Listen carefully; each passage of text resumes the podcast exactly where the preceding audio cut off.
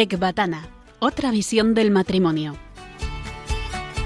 Con Aitor González y Marta Soto.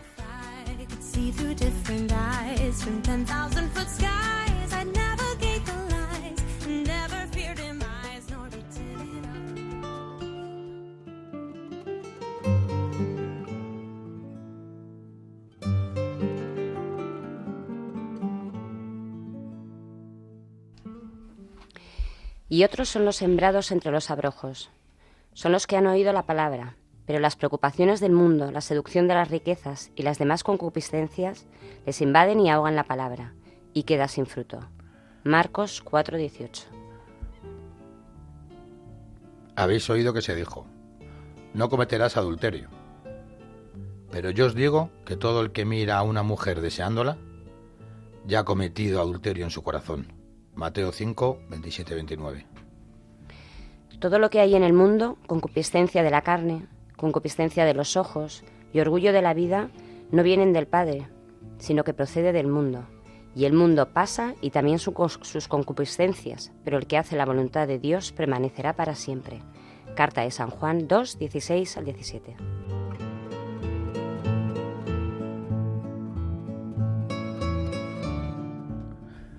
Soy Aitor de Marta. Y yo, Marta Aitor. Y estáis escuchando Ecbatana. Otra visión del matrimonio. Hola, buenas noches. Buenas noches, oyentes. ¿Cómo estáis? ¿Cómo llevamos el otoño ya, no, Marta? Sí, bueno, con un calor que es todo menos otoño todo. frío hace dos días, eh, yo qué sé. Bueno, que siga así.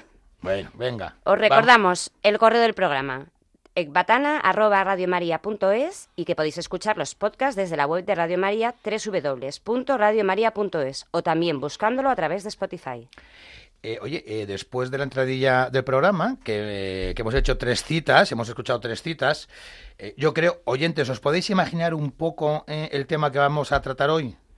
Bueno, yo creo que sobre todo se intuye con la última cita, con la de San Juan, ¿no, Marta? Sí, la, con eh, eso es, muy bien. Perdón, me he adelantado. Te has adelantado, pero no pasa nada. ¿eh? El tema principal de hoy va a girar en torno a la concupiscencia. Sí, esa palabrita o palabreja, ¿no? Que hemos escuchado algunas veces. Alguna. Y que nos resulta tan familiar, pero que es verdad que es que la mayoría no sabemos bien qué es o hasta dónde abarca. Bueno, pues lo primero que, que hemos hecho ha sido irnos al diccionario de la RAE y buscar su significado. Bueno, Marta, yo te digo que mm, hasta hace eh, un par de añitos o tres me sonaba, como aquí hemos dicho, me sonaba, pero no tenía ni idea lo que era. Mm. Y ahora ya, después de que me lo han ido contando una y otra vez y otra vez, algo sé. Bueno, pues nada, vamos a concretar. Bueno, ¿qué dice la RAE de la concupiscencia? Dice que es el deseo de los bienes terrenos y en especial el apetito de placeres deshonestos. Vaya, ahí es nada. Ahí, es, ahí, Ahí está todo, ¿no? Bueno, pues una vez dicho esto, vamos a saludar al matrimonio invitado de hoy, aunque creo que no hace falta mucha presentación, ya que son viejos conocidos del programa, que seguro que su voz os suena. un poquito, ¿no? Esta es su tercera intervención, nada más y nada menos. Madre mía. Bueno, ellos son Sofía Juste y Ángel Pedros y forman parte del equipo Proyecto Amor Conyugal. Buenas noches, Ángel, Sofía. Buenas noches, matrimonio, amigos, ¿qué tal? ¿Cómo estáis? ¿Eh? Hola, buenas noches. Aquí estamos de nuevo. Muy buenas noches. La verdad es que encantado de estar aquí con vosotros. Cada día lo hacéis mejor y es una, una delicia escucharos. Oye, en breve, en breve vais a dejar de respondernos al teléfono, ¿no? sí, ¿Eh? claro, Aitor, cuando empiecen a conducir el programa, porque ya lo vais a conducir vosotros un día de estos, ¿no? La Virgen... Os está llevando por ahí, ¿eh? eh ¿Os lo planteáis o no? Esa, esa, alegría y esa ilusión que le metéis es imposible que lo hagan como... ¿Cómo se nota que nos quieren mucho? y nos adula, ¿eh? Para... ¿eh? Oye, pues nada, chicos, matrimonio, Ángel, Sofía, Muchísimas gracias por, por, acompañarnos hoy, este ratito, en nuestro salón de casa. Esperemos que paséis otra vez un buen rato y que volváis a ser, que vais a ser seguro, instrumento del Señor, bueno, pues para los oyentes que, que más lo necesiten. Y como somos amigos, ¿eh? como somos amigos no va a ser todo tan fácil. Entonces, eh, eh, ya se están sonriendo. Ángel sonriendo y Sofía poniendo una cara de asombro diciendo, a ver este por dónde sale. No, mirad, antes, antes de entrar en, en materia, vamos a hacer una preguntilla así rápida, ¿no? Porque mm, cuando escuchamos la palabra concupiscencia, no sé, lo primero que nos viene a la cabeza, la verdad, es algo malo y algo relacionado con sexualidad. Eh, eh, entonces, mm, mm, es que justo la sexualidad es algo bonito y algo creado por Dios, ¿no? ¿Por, ¿por qué nos viene a la cabeza concupiscencia, sexualidad y malo? Pues es que la sexualidad, como bien dices tú, ordenada es eh, lo más, vamos, es una maravilla, es creada por Dios. Vamos, es que la sexualidad, la entrega sexual dentro del matrimonio es algo tan extraordinario, tan sagrado y tan maravilloso que hasta eh, Dios lo ha utilizado para generar vida, ¿no? ¿Cuál es el problema? Que eh, la concupiscencia lo que implica es que ese deseo está desordenado. O sea, los deseos son una maravilla porque Dios los ha puesto para que, pues no sé, para que eh, efectivamente tengamos relaciones eh, en el matrimonio, pues para que comamos, para que, no sé, sobrevivamos. El problema es cuando es desordenado y entonces ahí ya nos destroza. Pues claro, meridiano, ¿no? Bueno, pues sin más, vamos a dar paso al primer bloque del programa, charlando con Sofía Juste y Ángel Pedros. Y os dejamos con la canción que ellos mismos han elegido, Dios te hizo tan bien, de Mauricio Allen, Fit Atala Rodríguez.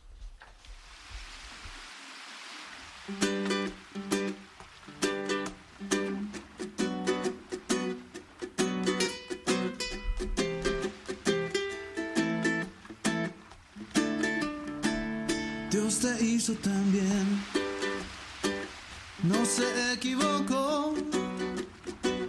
Eres solo el reflejo de un trabajo bien hecho, un retrato de amor.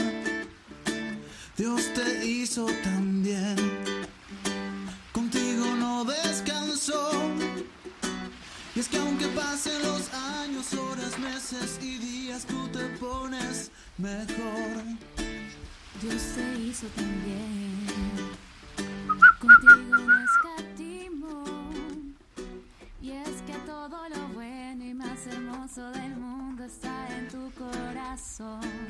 ver todos. Cuando Cuando Dios pensó en ti, no hizo más que sonreír e hizo un tatuaje de tu nombre en su mano. Vamos. Cuando Dios pensó en ti, dijo la haré igual a mí. Será la niña que alumbre estos faros. Qué mal que ¿eh? Dijo Dios. ¿Qué dijo Dios? que Que todo estaba bien. ¿Cómo estaba todo? Y todo, Todo estaba Uy. muy bien. Lo hemos clavado, ¿eh? Lo estamos clavando, ¿eh? ¡Qué barbaridad! Buenísimo. ¿Y qué dijo Dios? Que todo estaba bien. ¿Cómo estaba? Que todo estaba muy bien. Estupendo. Bu- Bueno, bueno, qué locura, ¿eh? Oye, yo creo que nos sale mejor esta canción cuando la hacemos en el sitio que, que, que la hacemos, ¿no? Desde ¿Eh? Yo es que voy directamente, es que voy a pasar directamente a la pregunta, ¿por qué habéis elegido esta canción? Porque es que después de lo que acabo de vivir... Intrigados nos tenéis, ¿eh? Pues para que seamos conscientes que Dios nos ha hecho a cada uno muy, muy bien, nos ha hecho como, que- como ha querido, con lo cual, A por todos. ejemplo, yo en mi caso, en mi caso, que me dejar esa manía de intentar cambiar a Sofía para que sea como creo que tiene que ser, Dios la ha hecho maravillosa tal y como es, porque es lo que necesito para aprender a amar, ¿no? Con lo que bien ha hecho Dios todo y qué orgullosos o qué orgullosos podemos pensar a veces o pensar que nosotros lo haríamos de otra manera. Si lo ha hecho Dios así, pues gloria a Dios. Oye, pues con esa respuesta que nos estáis dando, eh, es que muchas veces, ¿no? Yo creo que pensamos, porque has dicho, Dios nos hizo bien, muy bien, a todos. Es que muchas veces los esposos pensamos que a nosotros nos hizo bien, pero que a nuestro cónyuge no le hizo bien. ¿No? Que, eh, eh, eh, oye, no, es que esto lo hace mal, es que es total, ¿no? O, o- o cómo es. ¿Sabes lo que pasa? Que mm, O lo hizo a medias. No, no, lo hizo fenomenal. Lo que pasa es que, eh, ¿cuál es la tentación? Pensar que lo que yo tengo en la cabeza, mi plan, el plan que yo tengo en la cabeza sobre cómo sería mi matrimonio, sobre cómo sería mi mujer, es el, es el plan bueno y así es como tenía que haber sido. Y entonces, como hay cosas que no han salido así, pues hay que cambiarlas. Tiene que cambiar, en mi caso, tiene que cambiar Sofía, ¿no? Y dice, no, no, perdona, Sofía, tal y como es, la ha creado yo por- porque es lo mejor para mí, ¿no? Y entonces lo que tengo que saber es disfrutar y darme cuenta que es el regalazo, el superdón que Dios me ha hecho. Eso lo sabemos, que Sofía es lo mejor para ti. Hombre. Eh, no vamos a preguntarle a Sofía si al revés también, ¿eh? También, también. No, Dios lo hace todo muy bien, Dios no se equivoca. Y, y yo quería comentar, de- retomando un poco el tema de lo de antes que hablábamos, de que Dios lo hace las cosas muy buenas, pues eso, la sexualidad, la comida y tal. ¿Sabes lo que pasa? Que el demonio es el que no hace nada, no, no puede crear las cosas, las cosas las crea Dios. Y entonces él Desordena. Justo, él es el Claro. que desordena. O sea, él lo que hace es que coge lo maravilloso creado por Dios, lo tergiversa, lo manipula, lo. Por ejemplo, con el tema de la sexualidad, ¿no? Que es algo tan grandioso, como decía Ángel, que genera vida, que tal, ¿no? Algo tan bueno, tan bueno que eso que hace él. Pues lo manipula hasta el punto, pues eso, todas las desviaciones sexuales que vemos, estos usos, abusos que hay, ¿no? Pues la pornografía, el adulterio, todo. Y luego también estaría por el otro eh, palo, por el otro polo, más que palo, polo, que me tiendo mucho a cambiar las palabras, qué horror. Bueno, el otro polo. Maravilloso. Este palo, polo, polo, palo. Pues total, sí. Y si empiezo con trabalenguas también todos digo, digo, pues ya me he liado. Bueno, es que en el otro polo estaría, pues eso, por un lado el exceso y por otro lado el no uso, ¿no? El no darle Ah, ninguna ah, claro, importancia, sí. Entonces, al final, ¿qué es lo que pasa? Pues, no sé, pues un matrimonio que, que deja de tener relaciones, pues eso, entonces el demonio empieza, no, es que él quiere, pero fíjate tú, después de lo que te ha hecho, no lo hagas, porque no caigas, no, que lo, lo está buscando, nada, ni caso, que no se lo merece, dan. Es como que, pues eso, algo tan grande, pues lo usa o por exceso o por defecto. Pero te pasa igual con la comida, si la comida es maravilloso, pero te acabas obsesionando por comer, por ejemplo, no sé. Pero bueno, eso, que no se inventa nada, pero que lo tergiversa todo, ¿no? Que sobre todo que no se ha inventado, ni que los placeres no los ha inventado él. No. Lo que pasa es que los, eh, los utiliza para destrozarnos. Yo me quedo con esto, es. sobre todo que Dios crea todo y lo que hace el patas es desordenarlo, porque él no puede crear nada. Vamos a pasar un poquito, eh, bueno, hemos dicho que Ángel y Sofía eh, son del equipo de Proyecto Amor Conyugal, ya estuvisteis eh, al principio del programa, creo que hace un par de años, nos hablasteis sobre, sobre, sobre Proyecto Amor Conyugal, pero hoy queremos centrarnos un, un poquito, tres, tres, cuatro preguntas sobre el retiro, ¿vale? De Proyecto Amor Conyugal.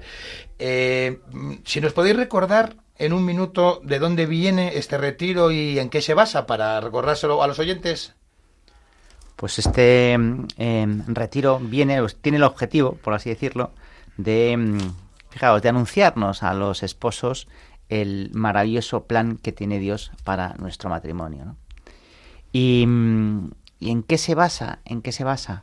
Pues se basa, bueno, José Luis y Maui, que son los eh, fundadores del Proyecto Amor Conyugal, Sí. tuvieron la llamada, ¿no? En, en Fátima, por la Virgen de Fátima, a buscar un camino para el matrimonio y para, y para la familia. Y en esa búsqueda, pues de repente se encontraron con la teología del cuerpo, con San Juan Pablo, que, mm, que en su teología del, cuerpo lo que tiene es un, un va a la raíz del amor humano y tiene un camino para ir viviendo ese amor humano, ¿no? Entonces, ¿el retiro en qué consiste este primer retiro?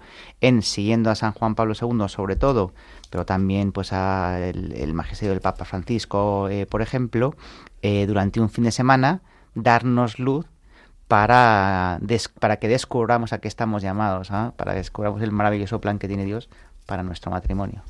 ¿Y a quién va dirigido el retiro? ¿A todo tipo de matrimonios? o- Pues va dirigido a todo tipo de matrimonio eclesiástico que quiera saber lo maravilloso que es el matrimonio. Eh, yo siempre digo que son personalizados, porque mira, el matrimonio que está bien, de repente descubre una dimensión nueva que desconocía y sale emocionado diciendo, yo quiero, yo quiero eso, yo quiero de verdad sacarle mucho más jugo a mi matrimonio del que tiene, nunca lo había valorado tanto. Digo un matrimonio que está bien, ¿eh?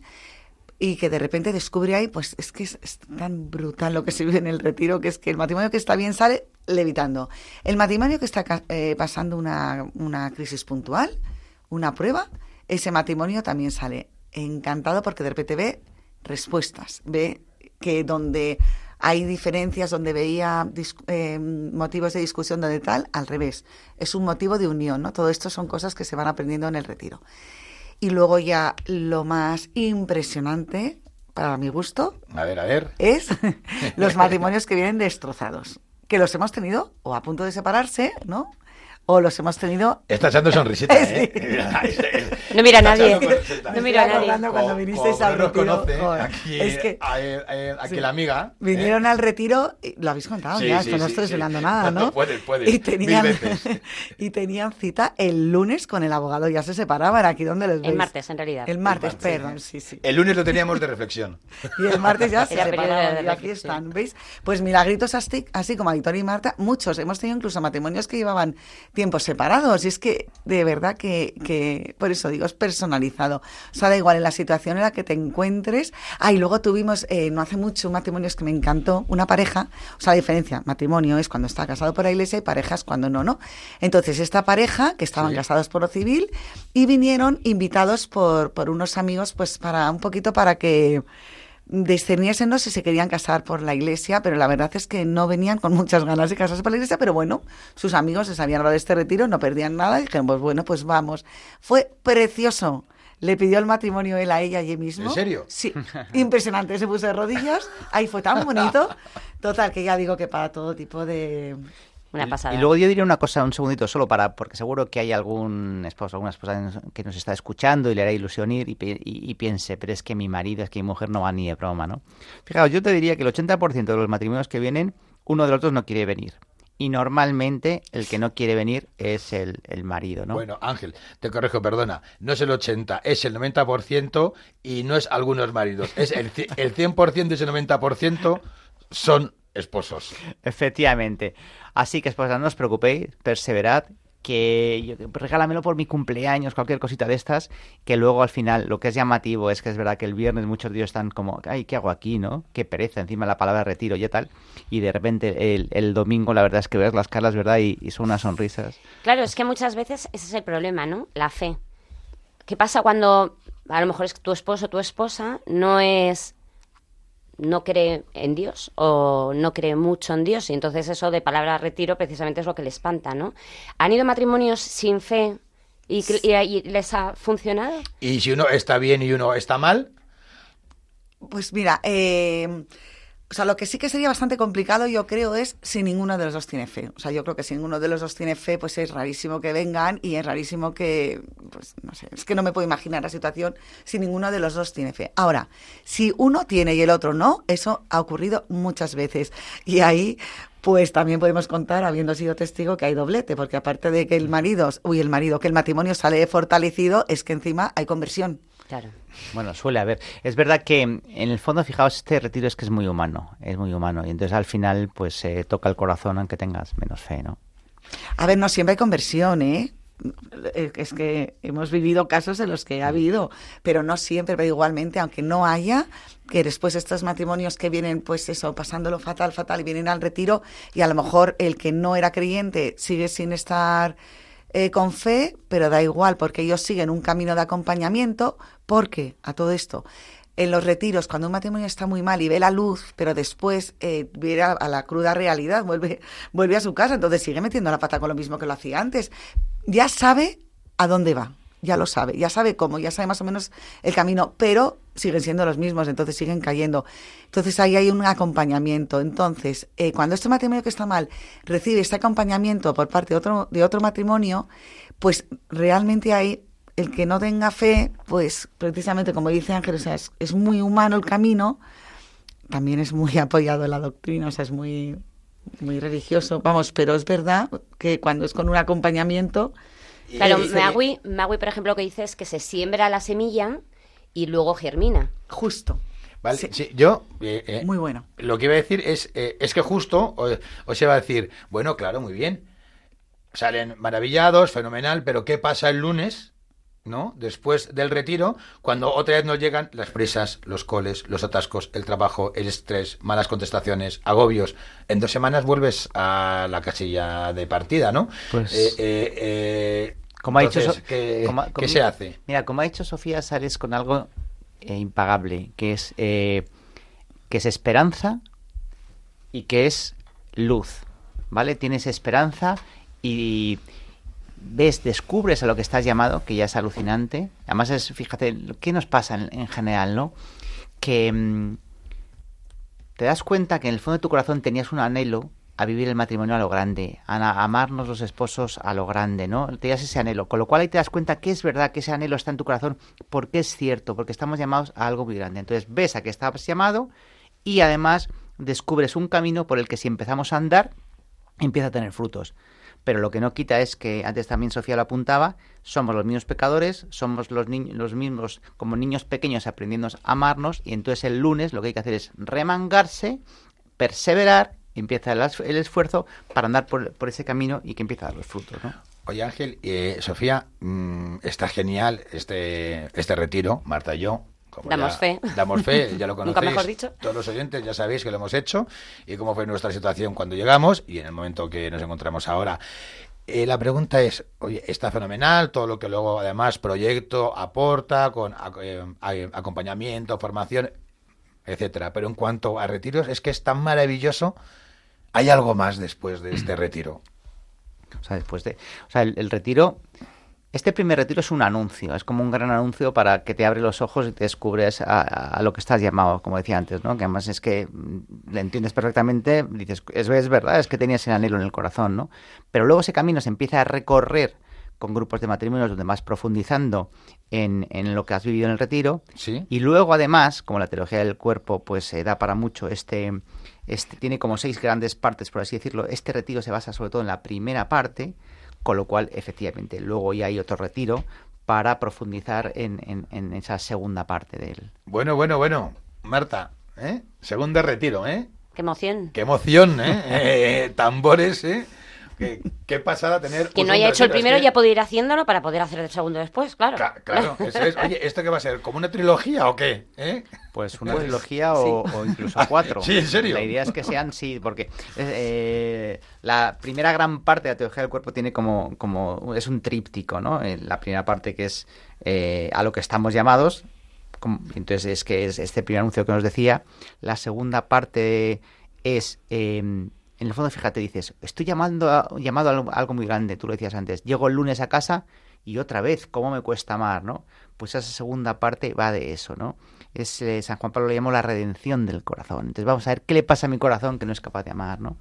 Y luego la tercera parte de, la, de ese tríptico es eh, qué pasará tras la resurrección. Entonces lo que pretendemos es hacer un retiro por cada parte o incluso dos por la segunda, porque eso de meterse en el corazón, la verdad es que es muy profundo. Sí, estoy deseando llegar a la tercera parte, ¿no? Después de la resurrección eso tiene ya mejor pinta. Sí, oye, a, a mí, a mí, Marta, lo que creo que me queda medianamente claro es que en el primer retiro, ¿no? Se nos dan las herramientas. El anuncio es como un gran Eh, anuncio. anuncio, y, se- y como que se nos da un poco el camino, eh, se intuye el camino de para conseguir el matrimonio como Dios lo pensó. Y en la segunda parte que estáis hablando es un poco, oye, si yo ya me sé todo esto, si yo ya sé cuál es el camino, ¿por qué no me sale? Exactamente. ¿No? Exactamente. Bueno, y después de todo esto, que no es poco, damos paso al segundo bloque del programa. ¿Qué le pasa a mi corazón que no explota de alegría? Pero antes os dejamos con la canción Todo va a cambiar de Niños Mutantes. Todo va a cambiar, todo va a cambiar. Todo va a cambiar, todo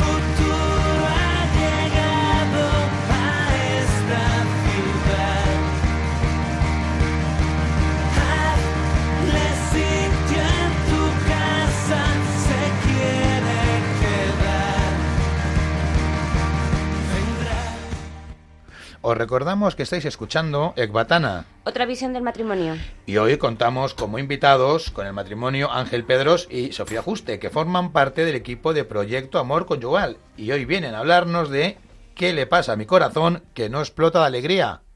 Bueno, pues entrando ya en materia y hablando sobre la concupiscencia, eh, decir que los deseos, los placeres en sí y los bienes terrenales son buenos, forman parte de la creación, que esto lo hemos comentado antes.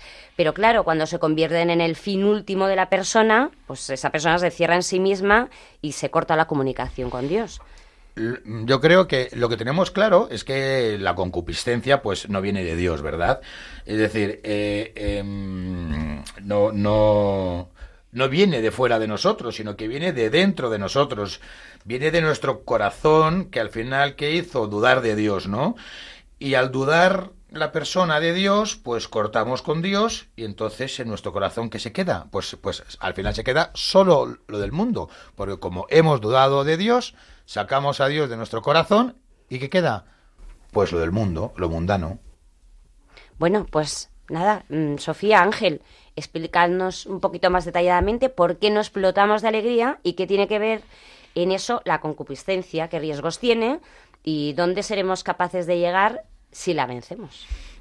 Pues mira, yo me quedaría lo primero en una frase de nuestra madre que dice, si supierais lo que os amo, lloraríais eh, de alegría, ¿no? Lloraríais de gozo. Estamos llamados para, eh, para algo muy grande. Eh, es que hemos sido creados por amor, por infinito amor, por Dios, ¿no? A su imagen y semejanza. Em, Santa Teresa decía que Dios habita en nosotros, ¿no? Entonces, si Dios habita en nosotros, si hemos sido creados a imagen de Dios, si hemos si- sido creados por amor, para amar, es que tendría que en nuestro corazón, de verdad, explotar de, de alegría, eh, como decís, ¿no? Y, y, y vamos a ver, ¿y por qué no somos felices entonces? O sea, ¿por qué no explotamos? Pues no explotamos de amor porque tú lo has apuntado antes, ¿no? Toda esa, todo nuestro pecado, nuestra concupiscencia, que no es más que los la búsqueda de los deseos desordenados. eh, además es que el mundo te lleva a ello, ¿no? Y el mundo te lleva a la búsqueda del placer, a la búsqueda del dinero, a la búsqueda del poder, de una manera desordenada. Eso lo que va haciendo es... Mira, Santa Teresa también lo visualizaba, ¿no? Ella decía que Dios habitaba, como he dicho antes, en el centro de nuestro corazón, pero con todo ese pecado es como si fuéramos poniendo capas encima del Señor, hasta capas de alquitrán, ¿no? Entonces lo tenemos ahí ahogado, en nuestro corazón, y si en nuestro corazón, entre comillas, no reina Dios, reina el mundo. Si no reina el espíritu, reina la carne. Y cuando el reino, cuando reina el mundo en, en, en mi corazón, pues ya me pierdo, ya pierdo el sentido y empieza toda esa infelicidad, ¿no?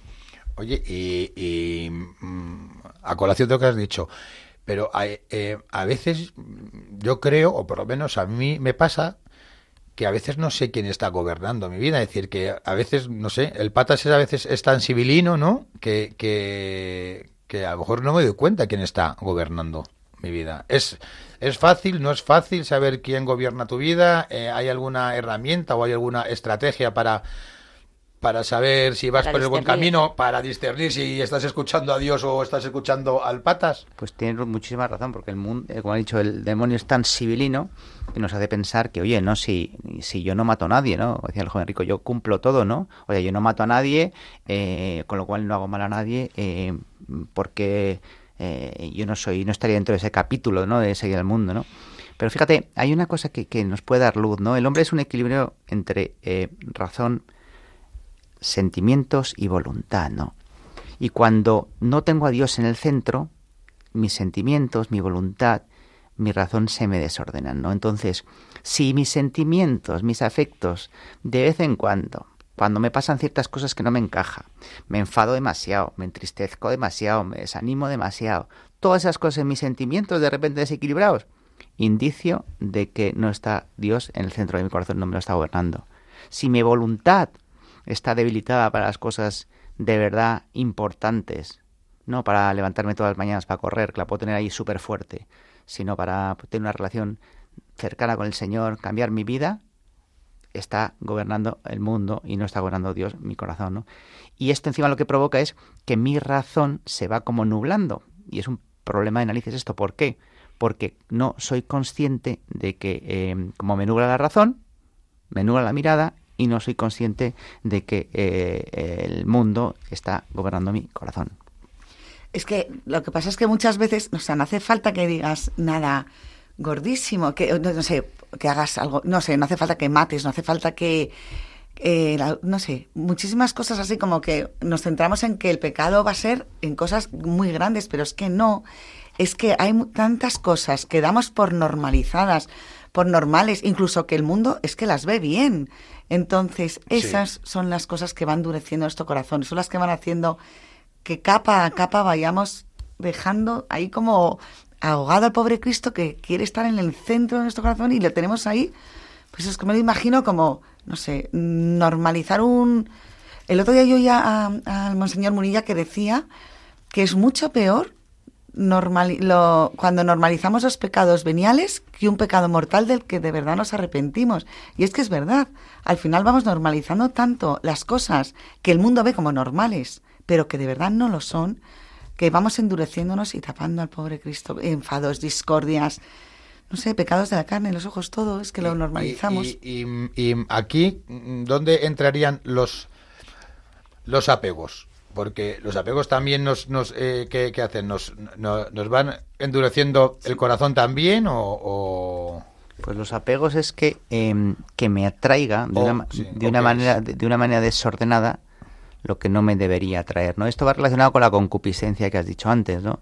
Em, has, has citado también a Cristo cuando dice eh, todo el que mira a una mujer deseándola ya ha em, eh, cometido adulterio en su corazón, ¿no?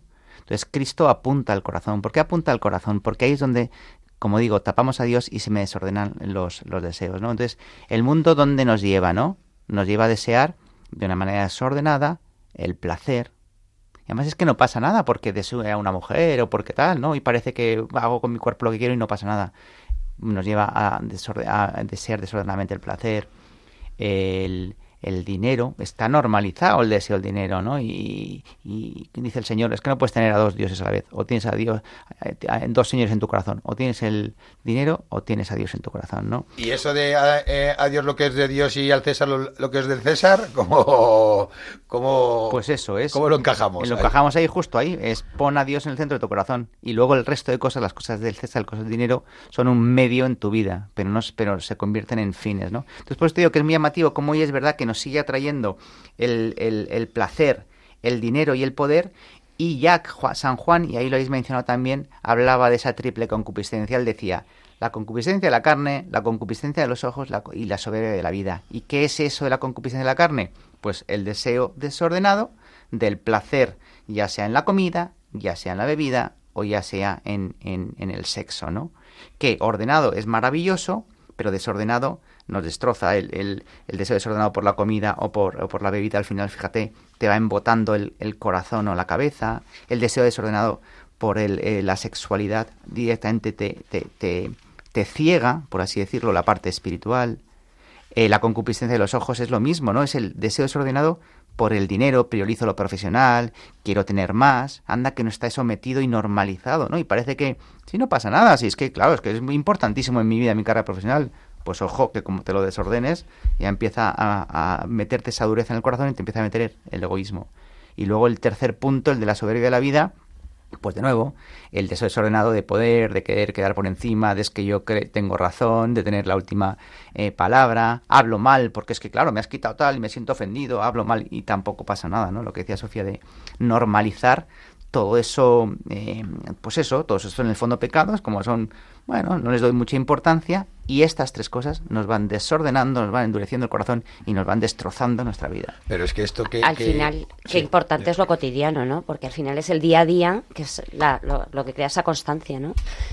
Es que yo, mm, justamente, por lo que te estabas contando, Ángel, eh, no- me lo estabas contando y casi estaba cayendo en, en una desesperación, porque es que decías, bueno, pues eh, eh, la comida, la bebida, eh, la sexualidad, el, el dinero, creerme el mejor, es que, no digo que lo tengamos en el ADN, pero es que es, o sea, lo tenemos todos los días en esta sociedad lo tenemos todos los días muy cerca de nosotros, lo hemos casi institucionalizado, entonces le damos una normalidad eh, eh, y no vemos ese pecado o, no sé. No solo normalidad, sino incluso lo contrario, ¿no? O sea, si no tienes ese afán de crecer o de tener más dinero de tal, es Claro. como, uy, este... Como tú dices muchas veces, Marta, el mundo al revés. Los temas de Dios son el mundo, eh, entiéndelo como mundano, al revés, ¿no? Eh, y, ¿Y qué podemos hacer? Es que me parece un tal tal barbaridad porque dices, bueno, sí, pues tener voluntad, ya, bueno, ¿y cómo trabajo yo eh,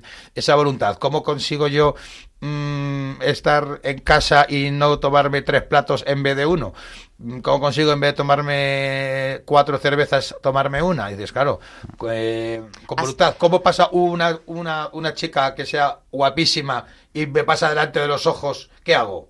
Así tu corazón no explota de alegría. Así, así no explota, Así ¿no? a- Así va a explotar, pero al revés, ¿no? Sí. A mí lo, lo que me alucina ver es eh, estas cosas que... todo esto es fruto del, del, del original, ¿no? Y, como os digo, ya le puso nombre y apellido de San Juan, ¿no? Como hoy está... eh, eh, nos presiona a toda fuerza, como decís, ¿no? Y luego encima, lo que es alucinante es que mm, eso lo hemos normalizado, entonces eh, no pasa nada si me paso bebiendo. Y tú sabes, en ese momento por supuesto no pasa nada porque te pones mil excusas, pero tú sabes que claro que pasa y después tu corazón se va destrozando. No pasa nada si tengo relaciones con, yo qué sé, con 50 mujeres. No pasa nada, está normalizado. Y sabes que no es cierto, que eso te va destrozando, ¿no? Con lo cual el mundo nos quiere engañar en eso y, y- y es cierto que, que, que- que te, que te destroza, ¿no? Y te va provocando esa infelicidad de fondo, aunque por fuera sea mucha risotada y mucha apariencia de que estoy estupendamente, ¿no? Justo, eso es lo que quería decir. Es que en realidad eh, nosotros buscamos la felicidad y nos confundimos buscando la felicidad ahí, porque esos son sucedáneos de felicidad. O sea, esto es totalmente temporal, caduco, que al final lo que te llevas al hastío, porque eso no te llena. O sea, tener que estar todo el día buscando planes para pasártelo bien con tus amigos, la copita, el puntito, el no sé qué, tal. Pues eso al final es que luego pasa factura. O no sé, pues eso, el, el mirar a una chica y no sé qué. Todo este tipo de cosas que sí, a lo mejor en un momentito puntualmente te pueden dar lo que tú crees que es felicidad, pero desde luego son tan sucedáneos que no te llenan ni muchísimo menos. Claro, es que parece que es como buscar la felicidad en lo exterior, ¿no? No en el interior. Sí. Entonces, claro, al final lo externo y lo exterior es solo apariencia, ¿no? Claro, No es se- que fíjate que, qué bueno que digas eso, es que es totalmente, porque mira, eh, lo bonito no es lo que viene de fuera adentro, sino lo que sale del corazón. O sea, precisamente lo grande es lo que sale de dentro. Entonces todo lo que sea externo no nos va a llenar, no nos puede llenar, es Claro. imposible. Bueno, oye, eh, eh, mm, a ver, a ver, a ver, a ver, No, es que me- tiene la es que idea más me- colocada me- o más no, descolocada. No, es que me encanta, me encanta, porque cuando hablamos esto, eh, yo creo que todos tenemos que tener la luz de decir, joder, es verdad, macho, es verdad, eh, que cómo nos confunde el mundo, ¿no? Cómo nos lleva a normalizar ese deseo por el dinero, por el placer, por tal, y dices, que no, que no, que no, que como tengas ahí el centro, te va destrozando. Claro, ¿por, ¿por qué me veo más afectado? ¿Por lo del mundo o por lo que viene de Dios, no? Claro, es, eh, es que sabes una cosa, es que aquí no es, eh, a veces es, no, no, si es que yo hago lo que me da la gana y voy dirigiendo. Y no es cierto. O sea, o tú te pones, eh, o te vas centrando en el Señor, ¿vale? O te vas descentrando y centrando en lo que te va a generar la infelicidad. Es que no, eh, o sea, te vas por el lado del patas. Claro, no puedes hacerlo paralelamente, ¿no? Una es- cosa u no, otra. no, que yo controlo, no, tú no controlas. O sea, tú eh, eh, eliges el camino del Señor o el camino del mundo. Y si llevas por el camino del, del- del mundo, pues tienes esos sucedáneos de felicidad que, se- que te decía Sofía, esa eh, felicidad, vamos a decir, a cortísimo plazo, pero que te va dejando vacío y el corazón duro. Te va llenando de yo y te incapaci- incapacita de verdad para amar y para ponerte en el lugar del otro, ¿no? Entonces, eso es lo que es la fuente de infelicidad y por eso mi corazón, como decías antes, no puede explotar de, alegría si está centrado en ver lo que puedo conseguir. ¿Cuántos testimonios hay de eso, verdad? De gente que lo tenía todo, perdón, que lo creía tener todo y que no eran felices, ¿no? Y hasta que no tienen su, su conversión y de verdad buscan la felicidad en Cristo, no son realmente felices. Y fijaros lo felices que son los santos. O sea, no hay un santo que no destaque en él justamente la felicidad. Y cuánta gente que es una referencia en este mundo por el dinero, por la fama, por el poder, no sé si son un- una referencia en cuanto a No. felicidad. Ya te digo que no. Es que eh, eh, al final, mm, eh, o sea, yo Estoy haciendo un poco de abogado del diablo, ¿eh? eh, eh, Uy, Ángel. eso no lo digas en este programa. Sofía, ¿eh? claro, perdón, del patas, del patas, abogado del patas. No, no, es, abogado eh, del patas, ni del diablo, claro, ni de nada. Es que al final lo, eh, lo que estáis proponiendo es eh, re- reconocer a Dios en todo lo que hacemos y tener presente a Dios en todo lo que hacemos. Y eso no es un poco complicado. Es decir, que yo me estoy, que, o sea, que cuando me tengo que estar acordando, cuando estoy por ahí del Señor, cuando salgo, cuando, cuando, cuando estoy, no sé, haciendo cualquier cosa, todo eso lo tengo que ofrecer al Señor o cómo hago. Es que eso es una gozada. Tú, en el fondo, cuando uno va descubriendo a Dios, o sea, es que si somos conscientes de que quien todo lo ha creado, quien todo lo puede, nos ama infinitamente, nos ama infinitamente, somos sus criaturas y nos cuida eh, continuamente, eh, nos ha creado uno al otro para estar juntos y ser y ser felices. Eh, ha venido aquí, como hemos metido la pata tanto, ha venido aquí, se ha hecho hombre y ha dado la vida por nosotros hasta la última gota de su sangre, ¿no? Entonces es tal el amor inmenso, infinito que Dios nos tiene, que cómo no vas a tenerla ahí en, en tu corazón. Al final, eh, eso, el mundo nos hace apagar, eh, apagar ese, mm, la conciencia de ese amor, pero cuando lo vas descubriendo, la conciencia de amor con mayúscula, eh, es que claro, lo- vas alucinando y, y cada vez estás más lleno de él. ¿Y qué hago para conseguir eso? ¿Qué hacemos para conseguir esa explosión? Mira, para eh, conseguir la expresión de alegría, yo creo que lo primero que tenemos que ser conscientes es, em, vamos a decir, sospechar de nosotros mismos, ¿no? ¿Vale?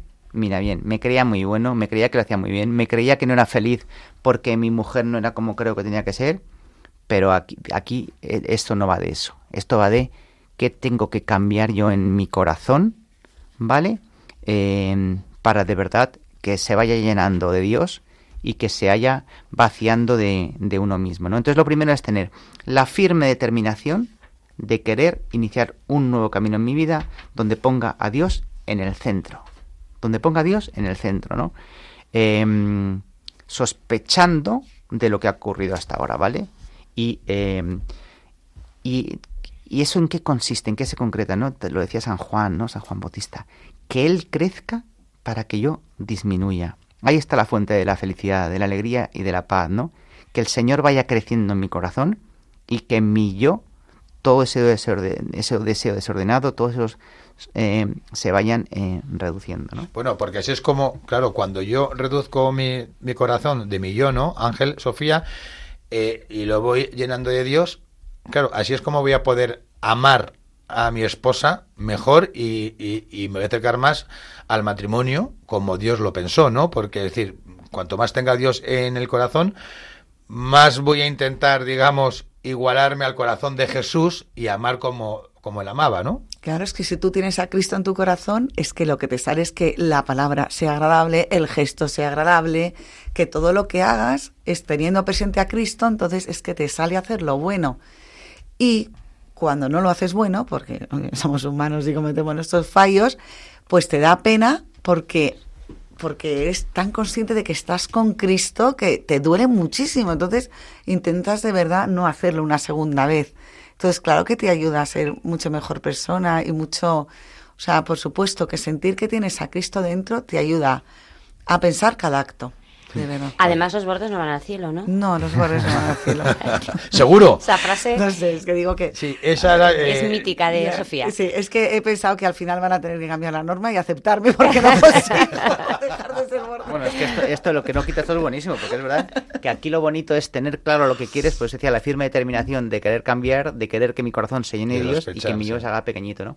Y en línea con lo que decía también Sofía, yo creo que es muy visual el decir, si mi corazón está lleno de yo, lo que estoy yendo por la vida, exigiendo al de al lado que sea como yo creo que tiene que ser para que yo sea feliz. Y eso es un foco de felicidad que te pasas. Egoísmo total. Exactamente. Si mi corazón está lleno de Dios, lo que voy haciendo es acoger al otro, aceptarle, disculparle, eh, y eso es un camino de felicidad, ¿no? Entonces lo que es lo bonito es, oye, es que esto parece así a veces, ¿no? Que parece tan utópico, ¿esto de verdad que es posible? Bueno, es que Cristo vino a morir aquí por nosotros para hacerlo posible, o sea que por supuesto que es, ¿no? Entonces hemos dicho que crezca Él en mi corazón para que yo disminuya. ¿Cómo crece Él? Pues mira, con una vida de oración y de sacramentos. Podemos decir, vaya novedad. Dices, es que eh, la vida de oración lo que es, es es ese momento maravilloso en mi día donde voy pasando un rato con el Señor y le voy descubriendo y voy descubriendo lo maravilloso que es, lo que me quiere, lo que ha hecho por mí, lo que ha dado por mí y demás, ¿no? Y lo que tenemos encima los esposos es una cosa preciosa, que es hacer ese rato de oración juntos. Porque entonces vamos los dos enseñándonos a conocer a, Jesús, ¿no? Y, y compartiéndolo y encima conociéndonos uno al otro, ¿no? Entonces, para que él crezca, sí o sí es necesario oración, sí o sí son necesarios los sacramentos que son los que salieron de la sangre de Cristo, ¿no? Por así decirlo. Y que son los que nos posibilitan que esté Dios en el centro de, nuestro corazón, ¿no?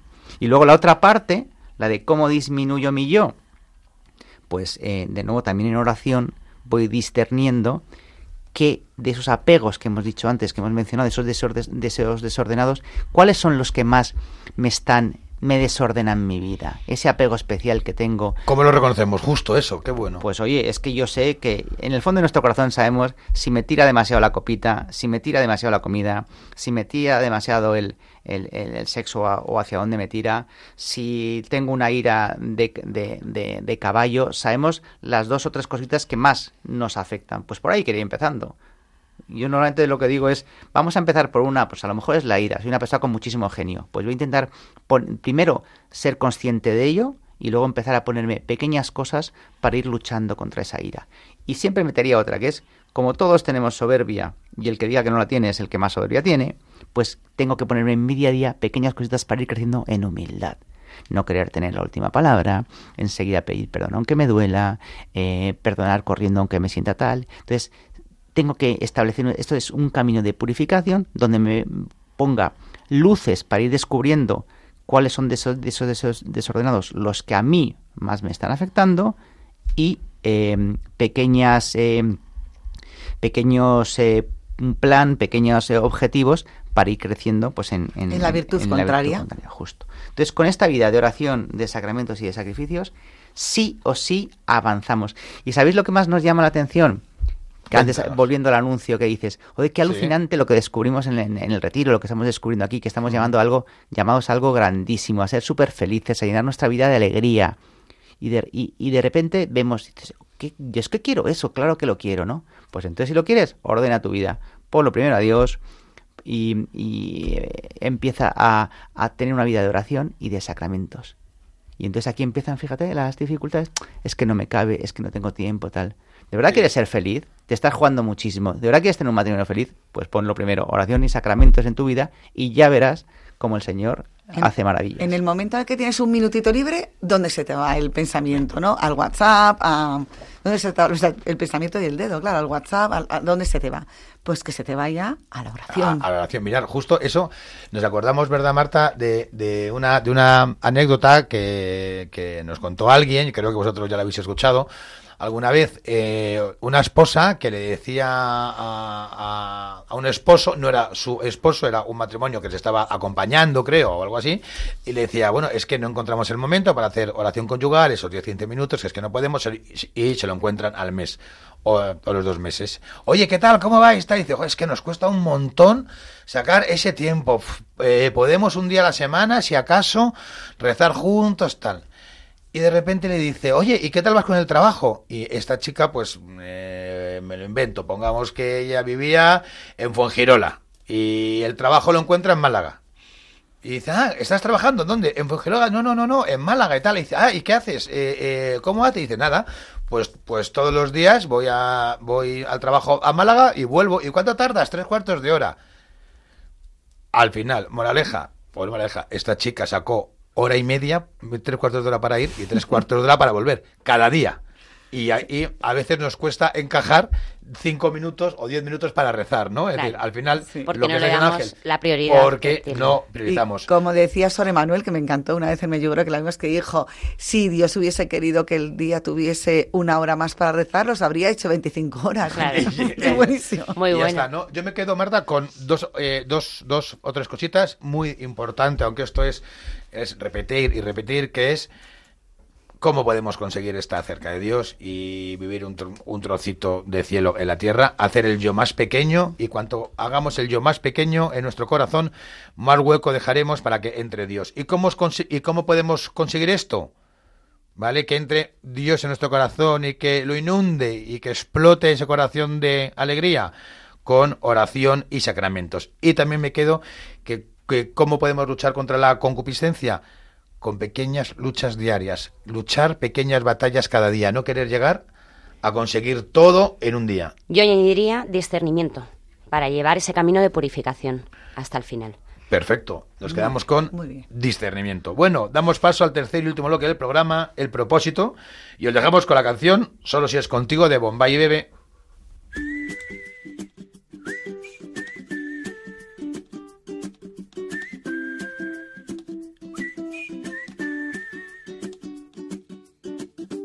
Me haces diferente simplemente con el solo hecho de existir.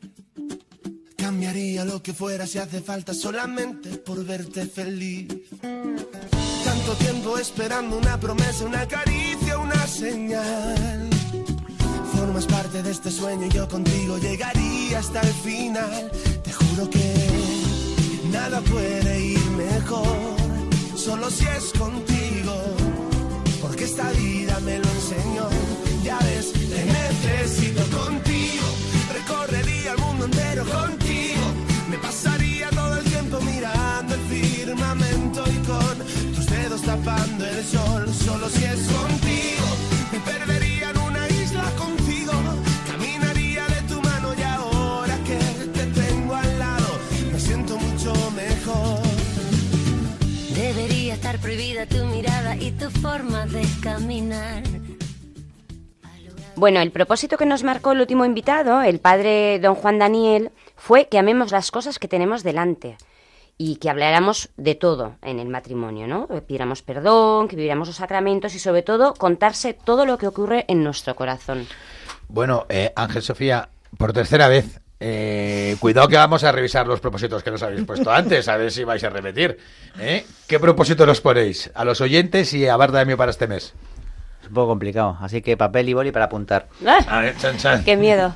Estamos llamados a algo muy grande y lo queremos. Así que el propósito va de todos los días voy a tener, a guardarme un ratito de oración. Y este ratito de oración voy a centrarlo en, sobre todo, en el 80% del tiempo en descubrir lo alucinante que es Dios y lo muchísimo que me quiere.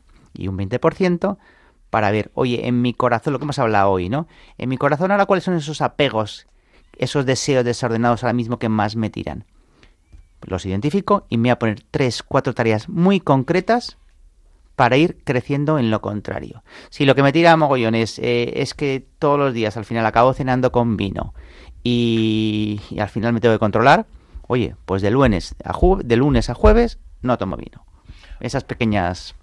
detalles, ¿no? Esas, es- esas pequeñas metas. Pues mira, creo que es bastante sencillo exponer lo que has dicho, pero creo que posiblemente sea uno de los propósitos más complicados eh, de conseguir de todos los que nos han puesto, porque al final, ¿qué son apegos, no? Apego es algo que tienes pegado, ¿no? Que es que está casi en tu ADN, entonces es muy difícil. Y que te está destrozando, Y ¿eh? que te está destrozando eso. Aunque no, aunque no lo parezca. Sí, eso a mí me ha hecho recordar cuando, cuando uno se confiesa. Habitualmente, ¿de qué te confiesas?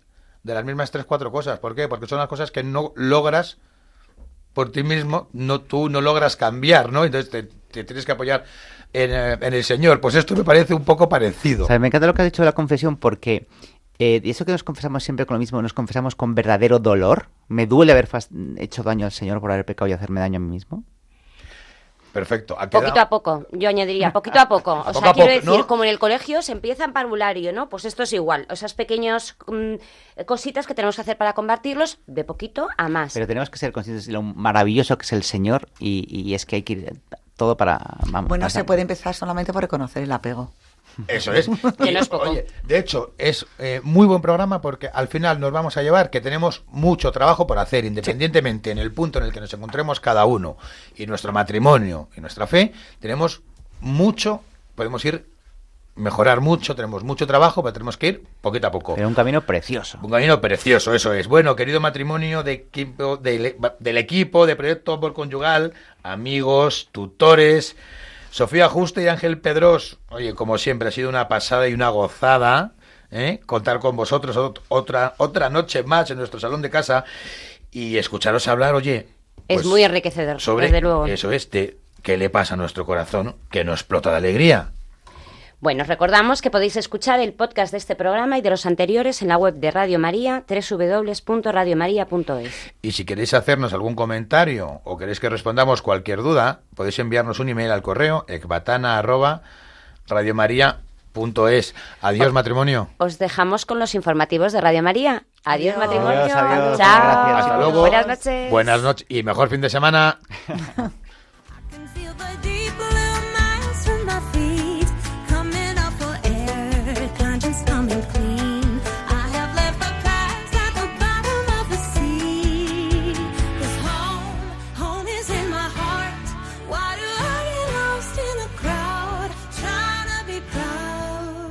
Así concluye Ecbatana, otra visión del matrimonio, con Aitor González y Marta Soto.